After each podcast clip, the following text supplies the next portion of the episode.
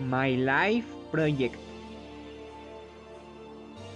Hello, my name is Dylan Alejandro Hernandez Reyes.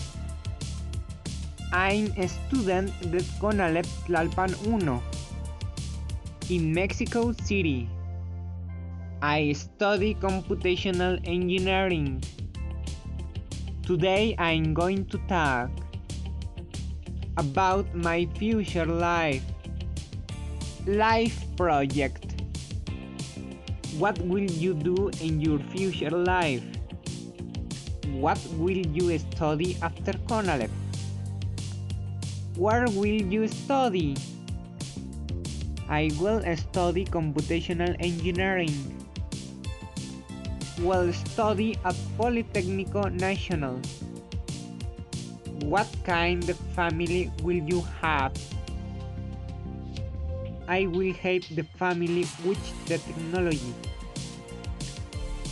of the robot the right will invent. Where will you live?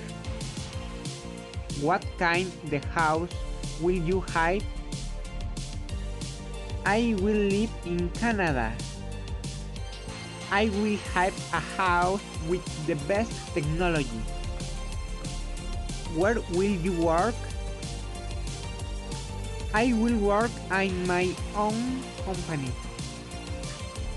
I will be computer engineer. Thanks for answering the questions about your life project. Thanks a lot for your attention. It's a pleasure to share my dreams and plans with you.